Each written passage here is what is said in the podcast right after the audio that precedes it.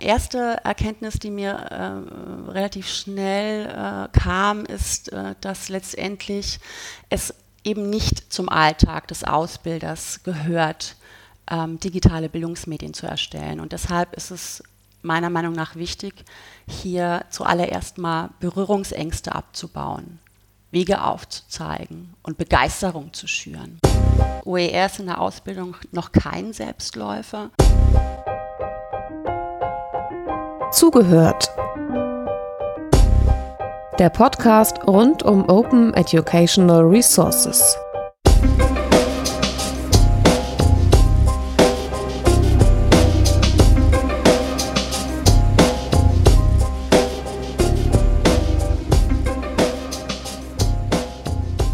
In unserer Podcast-Reihe Zugehört verstehen wir uns auch ein Stück weit als Geschichtsschreibung zu Open Educational Resources in Deutschland.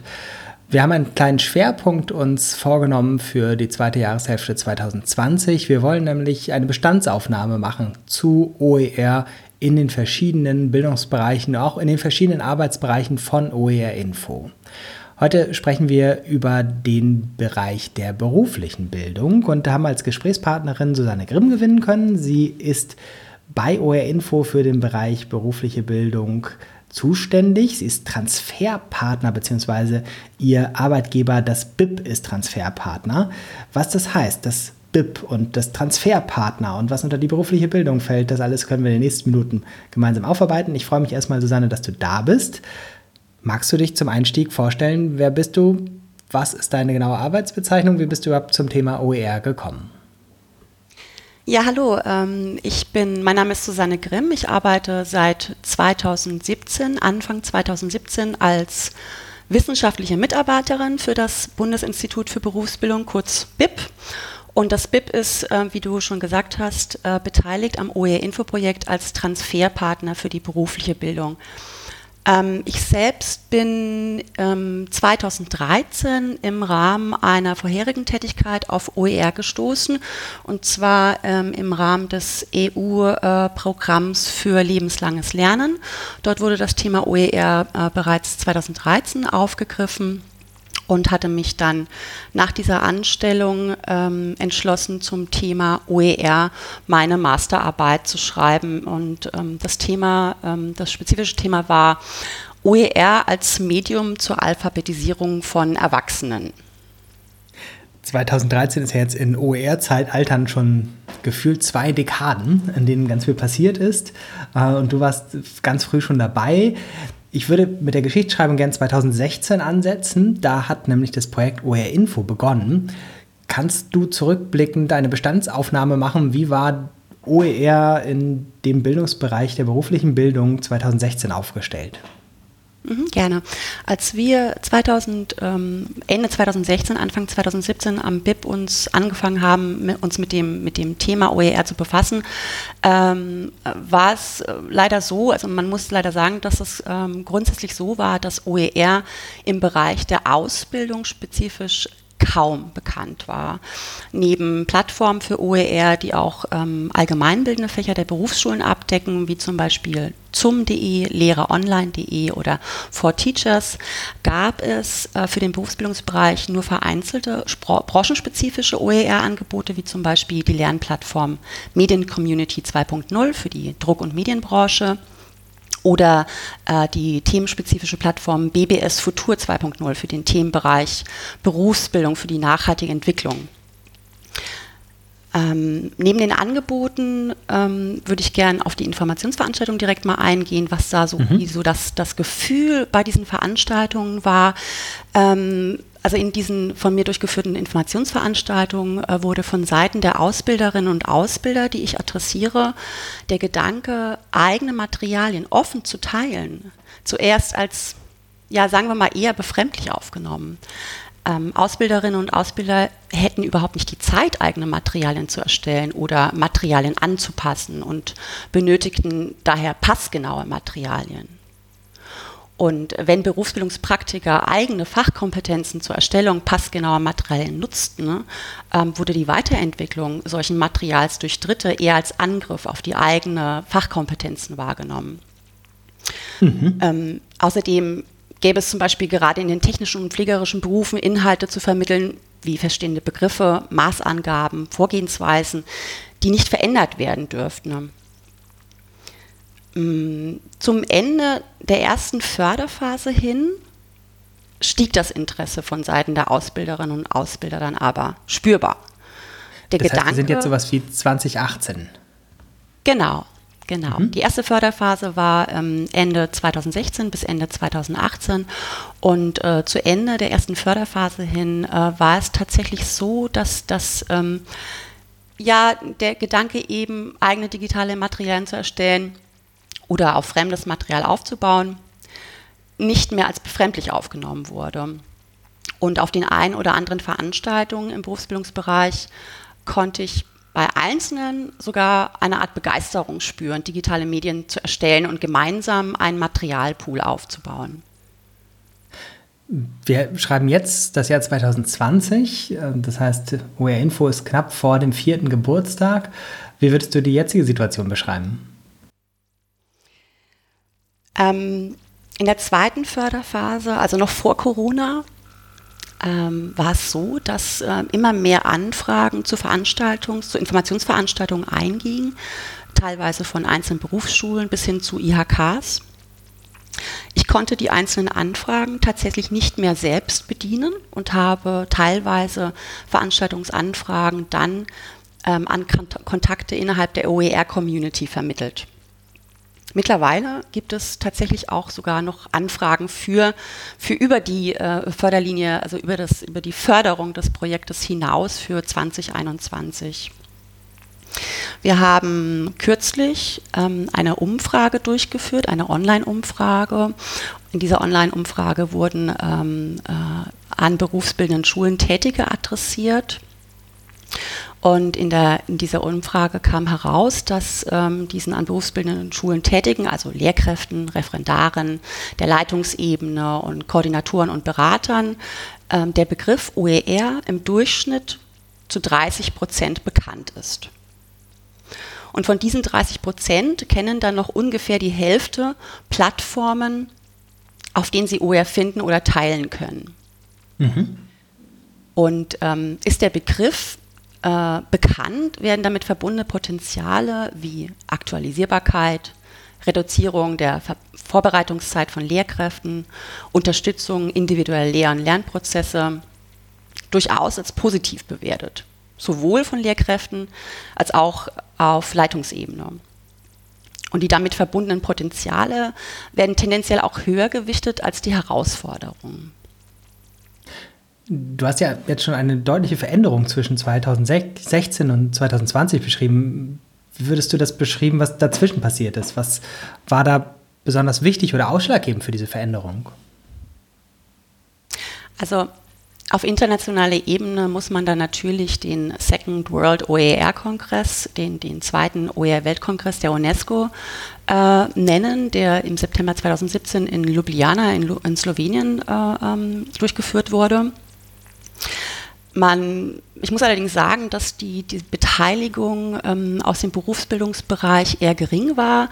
Allerdings hat äh, UNESCO UNIVOC, das ist das internationale Zentrum für Berufsbildung der UNESCO, ähm, äh, zu dieser Veranstaltung, also zu diesem Kongress Ergebnisse einer internationalen Studie zur Verbreitung, Akzeptanz und Nutzung von OER in der Berufsbildung präsentiert.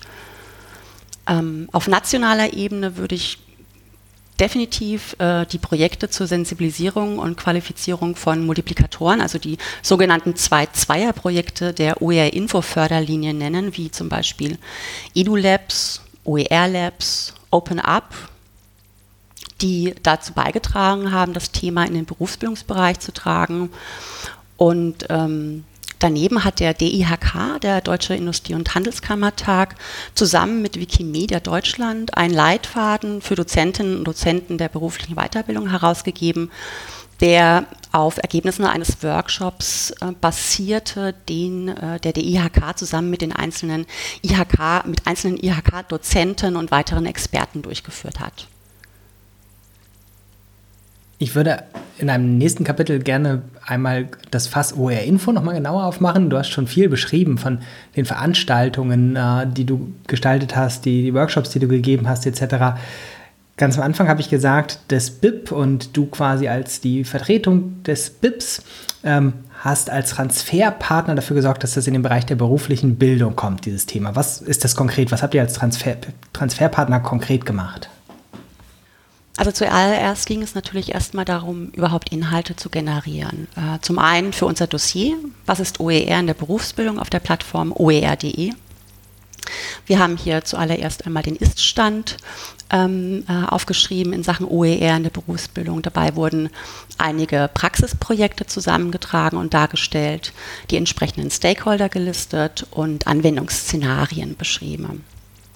Zum anderen natürlich die von mir schon genannten äh, Informationsveranstaltungen. Wir haben im Laufe der Zeit viele Veranstaltungsbeiträge geleistet, anfangs eher kürzere Beiträge, in denen es erst einmal um eine generelle Sensibilisierung für das Thema ging. Im Laufe der Zeit wurde dem Thema auf Veranstaltungen aber immer mehr Raum gegeben, sodass auch umfassendere Workshops angeboten werden konnten, nach denen in der Regel dann auch Anfragen zur Beratung bei der Erstellung und Veröffentlichung von OE eingingen.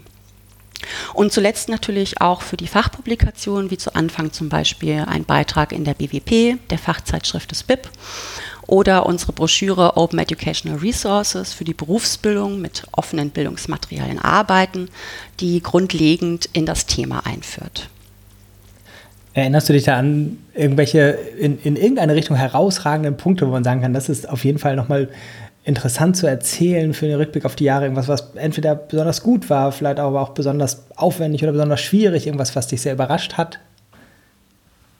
Also Schwierig war es tatsächlich anfangs, ähm, sich mit dem Thema im eigenen Haus Gehör zu verschaffen mhm. und damit letztendlich auch auf relevante Programmveranstaltungen zu kommen. Da, darf ich kurz einlenken? Ähm, magst du einmal beschreiben, was das BIP ist? Weil ich weiß es jetzt zufällig, aber es ist ja nicht gerade ein kleines Haus, von dem wir hier reden. Es ist ja nicht so, dass da drei Büros wären, ähm, sondern magst du beschreiben, was das BIP tatsächlich ist und wie, wie groß es vor allem ist? Ja, also das, das äh, Bundesinstitut äh, für Berufsbildung ähm, ist das, äh, äh das also das Bundesinstitut für Berufsbildung hat ähm, rund 700 Angestellte mit Sitz in Bonn im Regierungsviertel ähm, äh, nahe dem äh, BMBF-Campus und ähm, das BIP befasst sich äh, größtenteils mit äh, Themen der dualen Berufsbildung. Ähm, zur Berufsbildung gehören aber eben auch die berufliche Weiterbildung. Auch hier äh, beschäftigt sich das BIP äh, mit, mit relevanten Themen. Ähm, genau. Hm. Ich durfte ja auch einmal bei euch zu Gast sein in, äh, in Bonn und das ist schon einfach sehr groß. Da arbeiten viele Leute und äh, du warst für das Thema OR zuständig und ich habe dich unhöflich unterbrochen bei der Frage, wie das Thema dann im Haus äh, platziert werden konnte. Ja, das, ähm, das BIP ähm, führt unter anderem äh, Programmveranstaltungen durch, zum Beispiel zum Thema Berufsbildung für nachhaltige für nachhaltige Entwicklung. Und äh, mein Anliegen war es eben über diese Programmveranstaltung an meine Zielgruppe heranzugelangen. Und äh, wie gesagt, war es tatsächlich anfangs eher schwierig, sich damit Gehör zu verschaffen. Ähm, allerdings nach Bereitstellung des Dossiers letztendlich ähm, hatten sich Vorbehalte aufgelöst, das Interesse wuchs und das Thema wurde in den entsprechenden Veranstaltungen, Programmveranstaltungen oder eben auch auf dem Hauptausschuss, ähm, in den Hauptausschuss aufgenommen. Ähm, worauf ich gerne auch noch eingehen würde, ist etwas, was ich, was meiner Meinung nach besonders erfolgreich war. Äh, und das war meiner Meinung nach die Durchführung der wie es in den Arbeitspaketen so schön heißt, der bildungsbereichsspezifischen OER-Veranstaltung. In der Berufsbildung war das die NextLearn die wir zusammen mit Aubi Plus, also in Kooperation mit Aubi Plus durchgeführt haben. Diese Veranstaltung hat äh, großes Interesse geweckt, insbesondere äh, waren wir sehr glücklich darüber, eben unsere spezifische Zielgruppe und eben auch entsprechende, ähm, ja, wir hatten, wir hatten äh, 70 Teilnehmer und ähm, auf diesen Veranstaltungen wurde, wie gesagt, klar, dass, dass eben doch ein Interesse auf Seiten der Ausbilderinnen und Ausbilder besteht, eigene Materialien, digitale Materialien mhm. zu, erstellen, gemeinschaftlich zu erstellen, die auch zu teilen und ähm, ähm, eventuell sogar einen gemeinschaftlichen Pool an Materialien zu erstellen. Ja, und letztendlich natürlich die Zusammenarbeit mit den Projektpartnern und dem DIPF als Gesamtkoordinator, äh, Jöran und Konsorten, ne? aber eben besonders den Transferpartnern äh, für, für den Bereich Schule, Hochschule und Weiterbildung, äh, mit denen wir gemeinsam unter anderem eine Webinarreihe durchgeführt haben. In der ähm, zweiten Förderrunde zu Themen äh, äh, wie Qualität von OER, Verbreitung von OER, OER und äh, offene Bildungspraktiken die dann letztendlich auch zu Zeiten des Homeoffice und des Lockdowns äh, sehr gut weiterlaufen konnten. Ne? Ja. Im Vorfeld hatten wir dich gebeten, ob du drei wichtige Erkenntnisse mitbringen kannst in Bezug auf OER in dem Bereich der beruflichen Bildung. Hast du drei gefunden? Ja. also, Dann ähm, los geht's.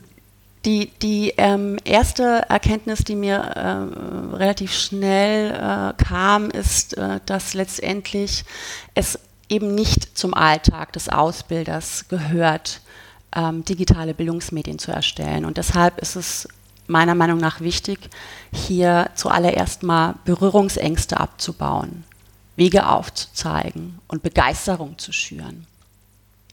Mhm. Ähm, auf der anderen Seite kann es allerdings nicht sein, äh, dass ähm, OER auf den Schultern Einzelner in den Mainstream getragen wird. Das wird nicht, so nicht der Fall sein und deshalb braucht es ähm, eben auch institu institutionelle Unterstützung.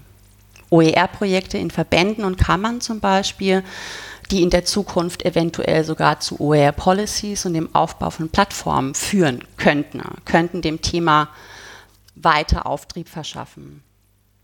Ja, und ganz allgemein würde ich sagen, braucht Veränderung einfach Zeit. OER ist in der Ausbildung noch kein Selbstläufer. Das, das, heißt, es braucht auch weiterhin entsprechende Anstöße. Weitere Akteure müssen erreicht und mobilisiert werden. Äh, und um die Unternehmen und Betriebe in Sachen OER zu erreichen, könnte der Umweg über die Berufsschulen meiner Meinung nach sehr sinnvoll sein über die Lernortkooperation könnte das Thema dann auch in den, in den Betrieben Fuß fassen. Damit sind wir schon bei der Zukunft angekommen. Wenn OR Info jetzt im Herbst 2020 vier Jahre alt ist, ähm, lohnt sich ein, ein Zwischenfazit. Was braucht OER für den Bildungsbereich, über den wir gesprochen haben, jetzt für, für die nächsten Jahre? Also ganz grundsätzlich muss man einfach nur noch mal betonen, dass es in der Berufsbildung noch an einer kritischen Masse an OER fehlt. Ich denke, das kann man auch für alle anderen Bildungsbereiche sagen. Äh, zur nachhaltigen Etablierung von OER in der Berufsbildung sind deshalb weitere Anreize, konkrete politische Signale ähm, und entsprechende infrastrukturelle Angebote nötig. OER könnten zum Beispiel im Rahmen von Förderprogrammen für die Berufsbildung erstellt werden. Idealerweise sollten Ergebnisse öffentlich geförderter Projekte ja auch öffentlich zugänglich und nutzbar sein. Um die dadurch entstehenden OER-Angebote zu bündeln und für die Erschließung durch Berufsbildungspraktiker zur Nachnutzung zu sichern, bräuchte es ähm, eine zentrale oder dezentrale bildungsbereichsspezifische Repositorien und Referatorien. Und ähm, begleitend sollte die Berufsbildungscommunity auch weiterhin zu einzelnen Fragestellungen wie Urheberrecht, Lizenzrecht, Fragen zur Qualität, Erstellung, Nutzung und Verbreitung von OER aktuelle Informationsangebote erhalten. Das ist ein guter Ausblick. Gibt es noch was, was wir in dem Podcast besprechen sollten? Nicht, ähm, dass ich wüsste. Also ich denke, ich habe schon einiges gesagt, vieles gesagt. Mir fällt noch ein Punkt ein, lass uns noch äh, für Leute, die es kurzfristig hören, Werbung machen. Also für Menschen, die das vor Mitte September hören. Ähm, ich habe noch auf dem Zettel nämlich im, das, ich glaube, da seid ihr Mitveranstalter am 15. und 16. September die, ich weiß gar nicht immer nicht, wie man es ausspricht, E-Pale OER-Werkstatt. Habe ich das überhaupt richtig auf dem Zettel, dass ihr da Mitveranstalter seid? Mm, das ist nicht ganz richtig. Also Mitveranstalter ist die NA beim BIP. Das Aha. ist äh, die nationale Agentur, die sich ähm, um das Erasmus Plus Programm bemüht, ähm, die äh, ähm, eben eher den Bereich der, der beruflichen Weiterbildung adressiert äh, und EPALE führt ähm, hier in Zusammenarbeit auch mit dem FWU ähm, diese zweitägige Veranstaltung äh, OER-Wegstätten für die Weiterbildung, meine ich, durch. Wir verlinken das mal unter diesem Podcast und äh, wer es rechtzeitig hört, wie gesagt, vor dem 15.09. kann sich das nochmal anschauen und äh, wir verlinken einfach direkt das Programm der Veranstaltung dort. Sehr schön. Susanne, ganz herzlichen Dank ähm, für die Einsichten und Ausblicke zu OER in der beruflichen Bildung. Alles Gute für die weitere Arbeit und bis zum nächsten Mal. Vielen Dank. Tschüss. Das war Zugehört, der Podcast rund um Open Educational Resources. Weitere Informationen zum Podcast finden Sie unter www.open-educational-resources.de slash podcast.